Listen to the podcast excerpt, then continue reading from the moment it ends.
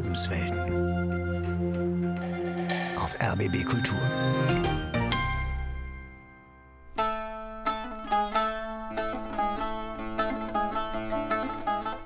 Es ging ausschließlich um die Frage, ob hier ein humanitärer Härtefall vorliegt und eine Gefahr für Leib und Leben droht, wenn jemand oder eine Gruppe von Menschen abgeschoben wird. Ein Recht ohne Humanität ist brutal. Insofern bringt das Kirchenasyl wieder diesen humanitären, menschlichen Aspekt mit hinein. Es gab auch Mitglieder, die deswegen ausgetreten sind, die gesagt haben, also sowas macht man nicht, dass man Menschen versteckt. Danach haben wir uns frei wie ein Vogel gefühlt. Es ist eine Chance auf Leben. Wir haben das Kirchenasyl beendet. Aber sollten Sie uns nach Afghanistan zurückschicken, dann könnten Sie auch sagen, bringt euch um.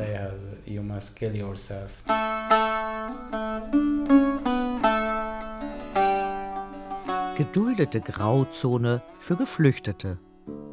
40 Jahre Kirchenasyl. Eine Sendung von Liane Gruß.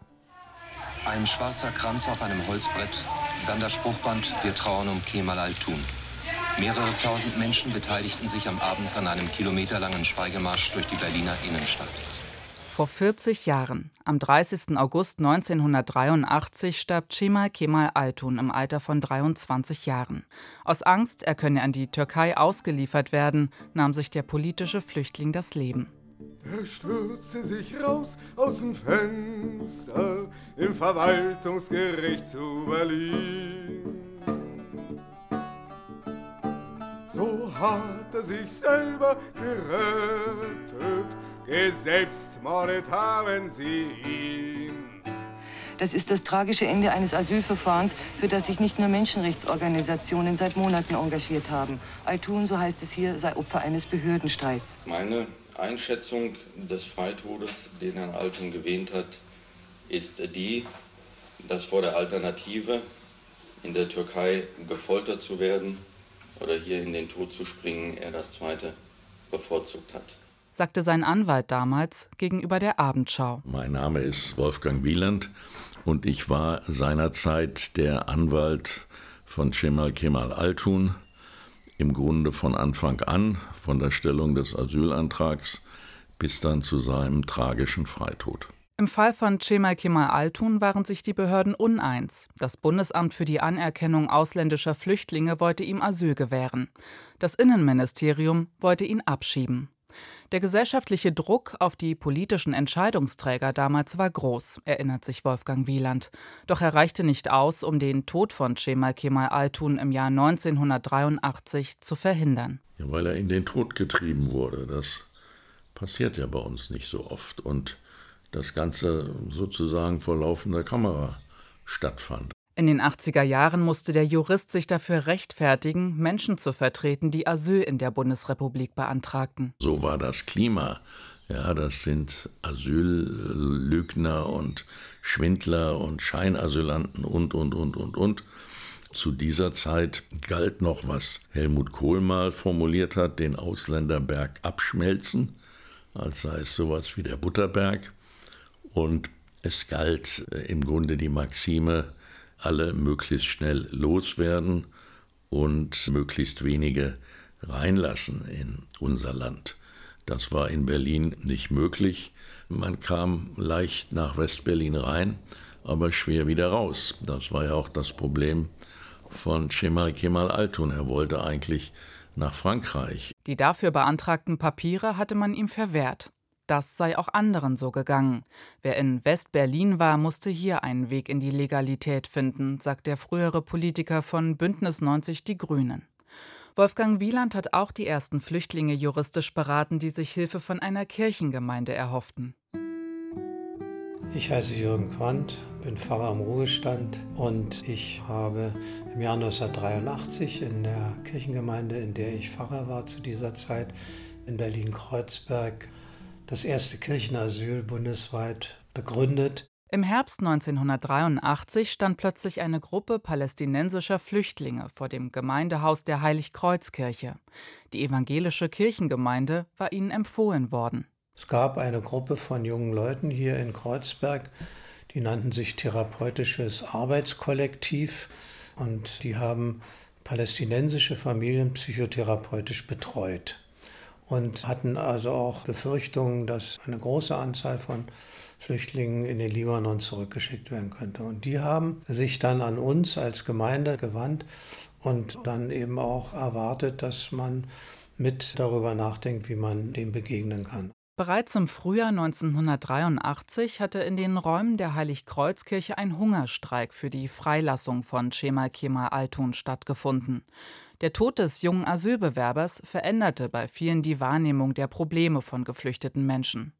Dennoch war die Gemeinde zunächst ratlos. Sie tat sich schwer, in das asylpolitische Geschehen einzugreifen, erzählt der Pfarrer im Ruhestand. Und dann kamen diese jungen Leute an und sagten, aber es gibt doch in der Geschichte der Kirche so etwas wie ein Asyl in der Kirche.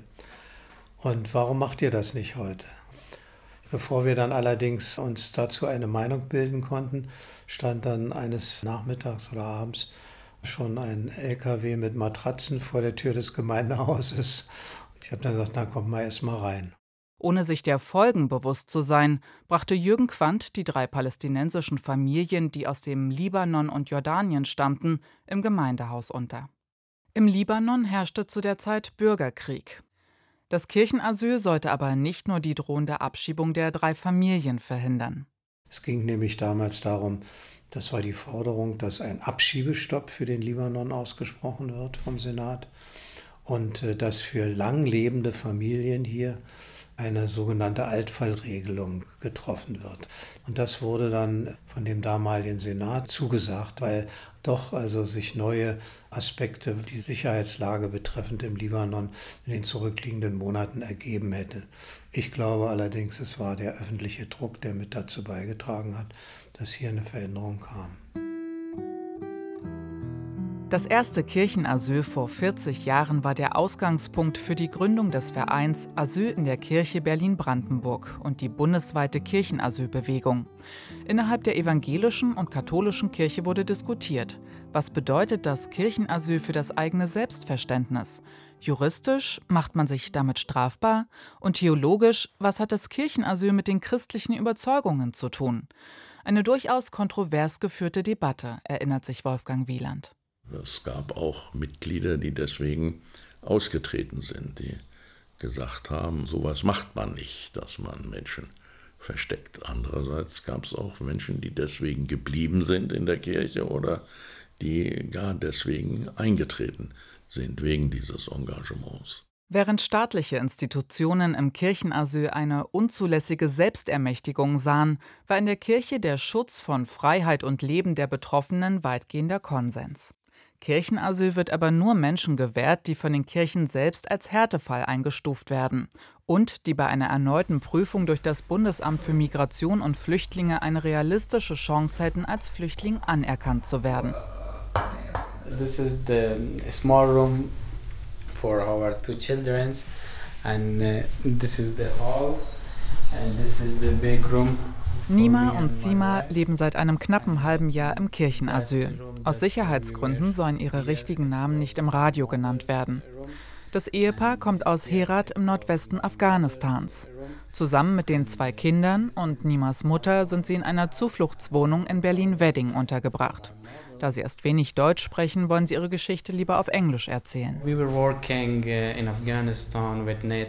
Nima erzählt, dass er als leitender Ingenieur unter anderem NATO-Truppen bei Bauprojekten unterstützt hat. Sima ist Gynäkologin. Sie arbeitete mit NGOs zusammen, um Frauen, die Opfer häuslicher Gewalt geworden sind, zu helfen. Beide wurden wegen ihrer Tätigkeiten von islamischen Extremisten bedroht, mussten in ihrem Heimatland um ihr Leben fürchten. Im August 2021, als die Taliban die Macht übernahmen, floh die Familie. Erst in den Iran, dann nach Spanien. Schließlich ging es nach Deutschland weiter. Uh, als wir in Eisenhüttenstadt ankamen, habe ich mit Freunden gesprochen.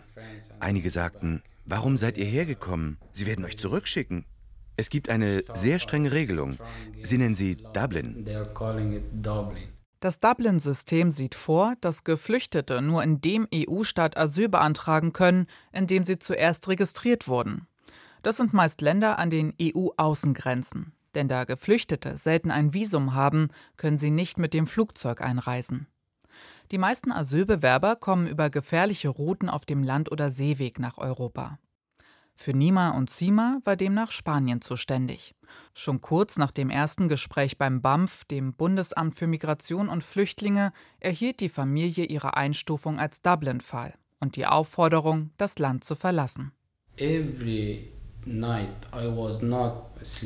Ich konnte nicht mehr schlafen, so gestresst war ich.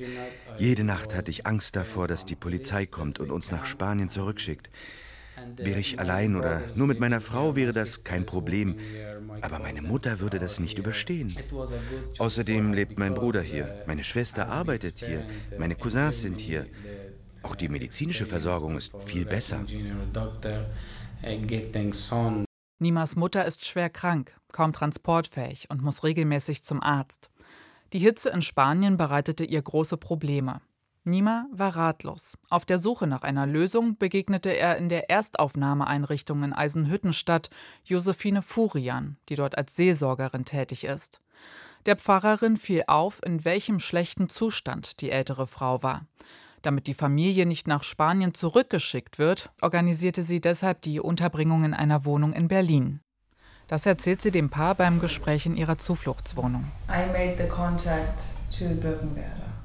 Das Kirchenasyl der Gemeinde Birkenwerder war für die afghanische Familie die letzte Chance, in Deutschland zu bleiben. Denn wer unter die Dublin-Verordnung fällt, muss in der Regel innerhalb von sechs Monaten an das EU-Land überstellt werden, in dem er oder sie zuerst registriert wurde. Passiert das nicht, geht die Zuständigkeit für das Asylverfahren auf Deutschland über. So war es auch bei Nima und Sima. Nach sechs Monaten im Kirchenasyl übernahm Deutschland ihren Fall.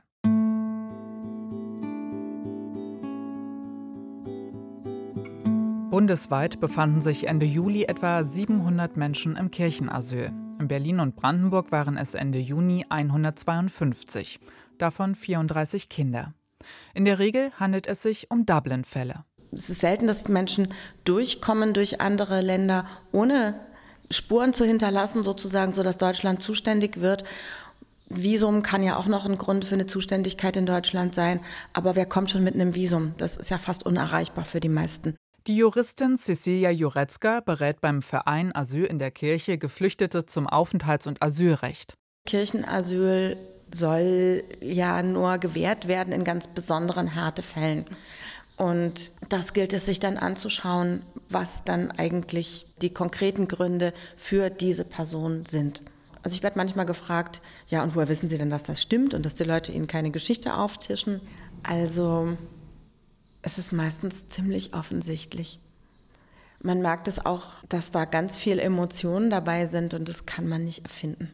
Für viele Geflüchtete ist die Beraterin der erste Mensch, der sich nach ihrer Flucht Zeit für sie nimmt und zuhört. Beweisen lassen sich diese Geschichten selten.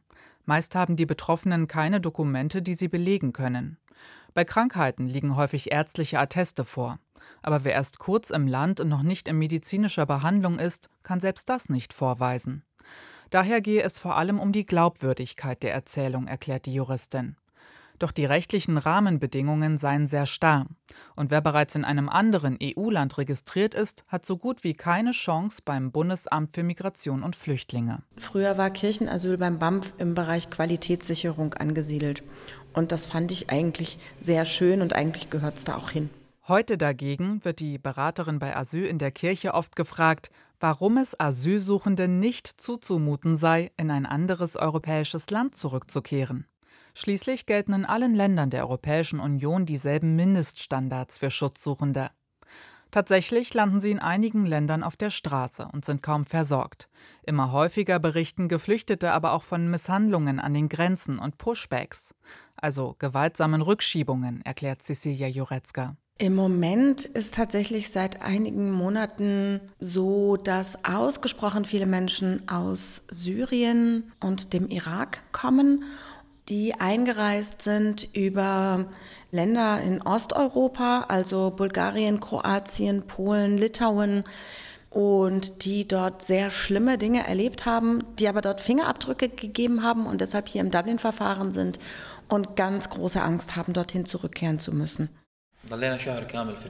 Einen Monat war ich im Gefängnis in Bulgarien. Ich wurde geschlagen, ich habe Stromschläge bekommen. Wir haben nichts Richtiges zum Trinken oder Essen bekommen. Das war wie in einem syrischen Gefängnis. Ganz schlimm. Wir waren mit 40 Leuten in einem Zimmer, wurden rund um die Uhr bewacht. Keine Chance, da rauszukommen. Ayub kommt aus Syrien, wo in manchen Landesteilen immer noch Krieg herrscht. Er ist 24 und vor dem Militärdienst geflohen, der unter dem Assad-Regime für junge Männer verpflichtend ist. Sein Bruder sei festgenommen worden und seitdem verschwunden. Damit ihm nicht das Gleiche passiert, habe ihm seine Familie geraten, das Land zu verlassen. Als er auf seiner Flucht Bulgarien erreichte, sei er sofort festgenommen worden, erzählt er. Man habe ihn gewaltsam dazu gezwungen, seine Fingerabdrücke abzugeben. Einmal hat eine Delegation vom Internationalen Roten Kreuz das Gefängnis besucht. Es wurde vorher alles sauber gemacht. Und als die Leute vom Roten Kreuz da waren, haben die Sicherheitsleute aufgepasst, dass keiner mit denen redet und sagt, was da los ist. Keiner durfte mit denen sprechen. Und die, die es versucht haben, wurden danach geschlagen. Ayub erzählt von betrügerischen Schleusern, von Nächten in serbischen Wäldern und Menschen, die gezielt Geflüchtete beklauen, weil sie als leichte Opfer gelten.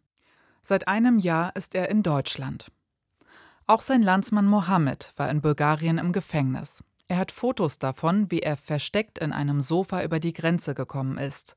Und noch mehr Fotos von den vielen Narben an seinem Körper, Spuren von Misshandlungen. Ich kann meinen Rücken nicht mehr richtig bewegen. Wenn ich länger laufe, bekomme ich Schmerzen in den Beinen. Das hat alles mit den Misshandlungen in Bulgarien zu tun. Ich bin psychisch und körperlich am Ende. Ich weiß nicht, wie ich arbeiten soll, wenn ich einen Job bekomme. Die Ärzte in Berlin haben mir eine posttraumatische Belastungsstörung attestiert.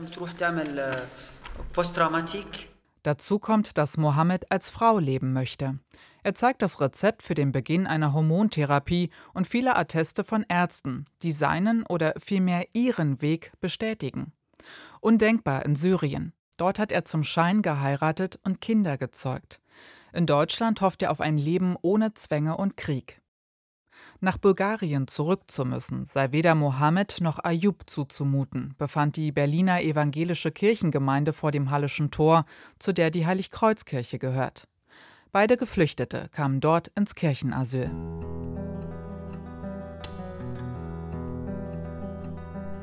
Man rettet Menschen damit.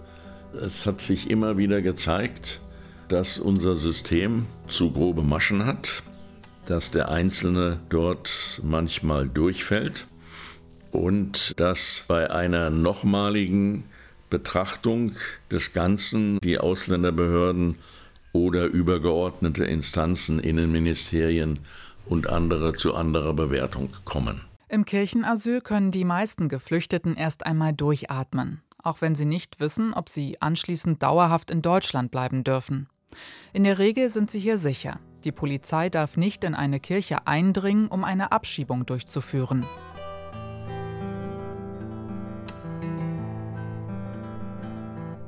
Ich bin Anne Gideon, ich bin die Bevollmächtigte des Rates der Evangelischen Kirche in Deutschland bei der Bundesrepublik Deutschland und der Europäischen Union. Anne Gideon ist eine Art Diplomatin an der Schnittstelle von Kirche und Politik und vermittelt zwischen beiden Seiten. Solange die humanitäre Situation so ist, wie sie ist und die Zahl der Schutzsuchenden so hoch ist, solange werden die Kirchen sich dafür einsetzen, dass Kirchenasyl möglich ist und die guten Kontakte in die Politik pflegen, um deutlich zu machen, wir sind in einem vernünftigen Dialog um gute Lösungen. Und es ist keine Infragestellung der rechtsstaatlichen Situation. 2015 wurde zwischen Staat und Kirchen eine Vereinbarung zum Umgang mit Kirchenasylen getroffen. Dazu gehört, dass dem Bundesamt für Migration und Flüchtlinge jeder Fall eines Kirchenasyls gemeldet und dargelegt wird, warum es sich um einen Härtefall handelt. Ein ganz wichtiger Punkt von Kirchenasyl ist immer auch, die Fakten liegen auf dem Tisch. Das ist nicht clandestin, das ist nicht geheim. Es gibt Dossiers, die liegen dem Bundesamt vor. Der Fall ist bekannt, die Namen ist bekannt, die Personen, die für die Kirchengemeinde Verantwortung übernehmen, sind namentlich bekannt.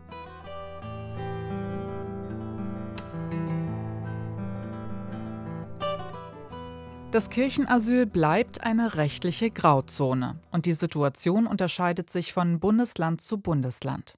Während in einigen Teilen Deutschlands der Schutz der Geflüchteten nur innerhalb der kirchlichen Institutionen gilt und schon ein Arztbesuch zum Problem werden kann, wird das Kirchenasyl in Berlin etwas freier gehandhabt, berichtet Cecilia Jurecka von Asyl in der Kirche. Es ist sogar so, dass solange eine Person im Kirchenasyl ist, die Ausländerbehörde auch gar nicht tätig wird. Sie bekommt ja auch die Meldung, es wird ans BAMF gemeldet, es wird an die Ausländerbehörde gemeldet, Abschiebemaßnahmen werden gestoppt und die Person wird überhaupt nicht bedient bei der Ausländerbehörde, solange sie im Kirchenasyl ist und die Personen bewegen sich relativ frei in der Stadt, bekommen eben dieses Schreiben von der Kirchengemeinde, wo eine Kontaktperson draufsteht, die für diese Kirchengemeinde Ansprechperson ist. Und falls es eine Polizeikontrolle geben sollte, das kommt vor, und dann kommt es zwar selten, aber es kommt ab und zu vor, dass dann mal angerufen wird und gefragt wird, stimmt das denn eigentlich? Dennoch rät sie den Geflüchteten, Orte zu vermeiden, an denen vermehrt Polizeikontrollen stattfinden.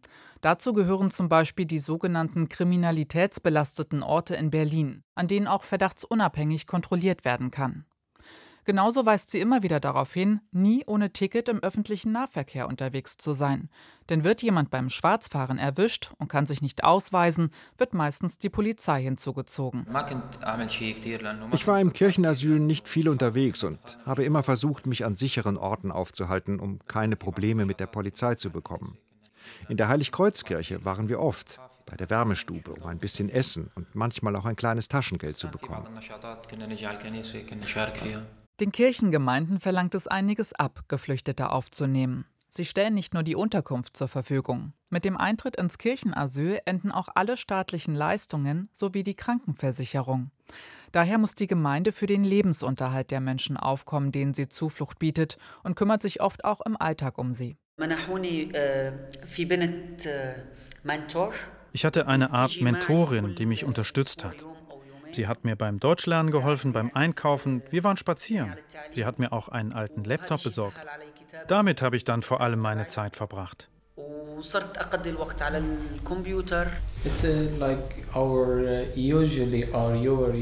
Hier haben wir einen ganz normalen Alltag. Wir bringen die Kinder am Morgen in die Schule und danach gehen wir zum Deutschkurs. Am Nachmittag holen wir sie ab, machen Besorgungen, gehen Fußball spielen. Supermarket shopping like this. Dieser Ort tut uns sehr gut, sagen Sima und Nima. Ein paar Monate lang haben auch Ayub und Mohammed aus Syrien nach ihrer Flucht etwas Ruhe im Kirchenasyl finden können. Eine Momentaufnahme. Denn nach dem Kirchenasyl ordnet sich der Alltag neu und kann erstmal hart sein.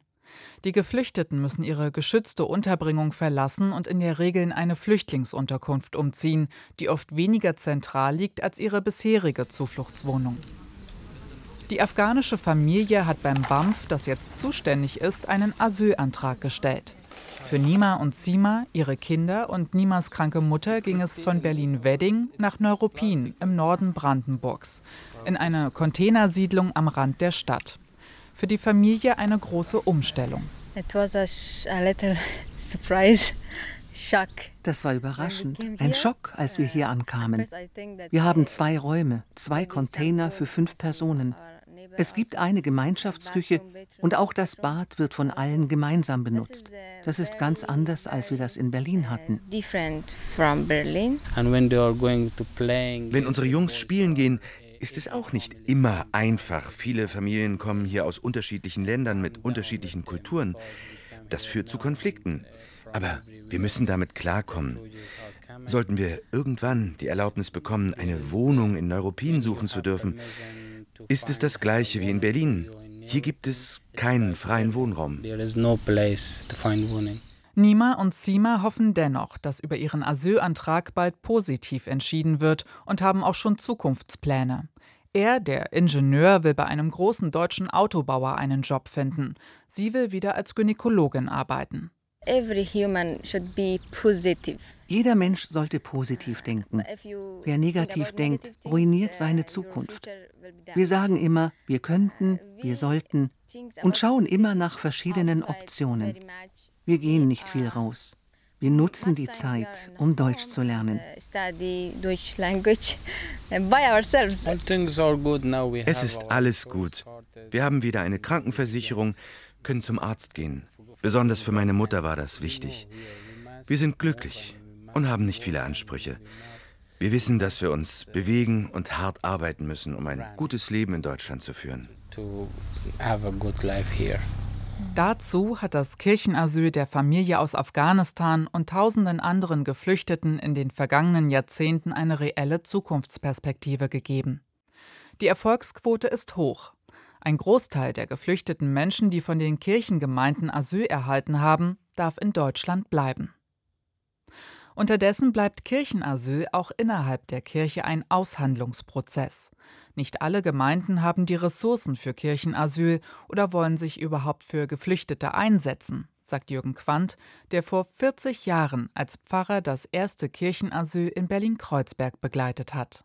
Die Kirche ist ja auch ein Stück weit Spiegelbild der Gesellschaft. Es gibt alle politischen, gesellschaftlichen Kräfte sozusagen auch innerhalb der Kirche.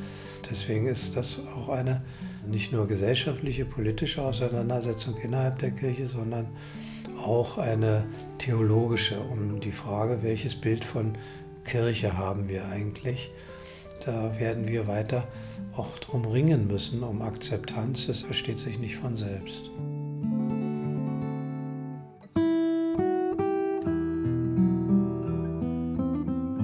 Geduldete Grauzone für Geflüchtete. 40 Jahre Kirchenasyl. Sie hörten eine Sendung von Liane Gruß. Es sprachen Thorsten Föste, Michael Hafke, Michael Leverkus, Renate Steininger und die Autorin. Ton Uli Hieber. Redaktion Anne Winter. Regie Paul Sonderegger.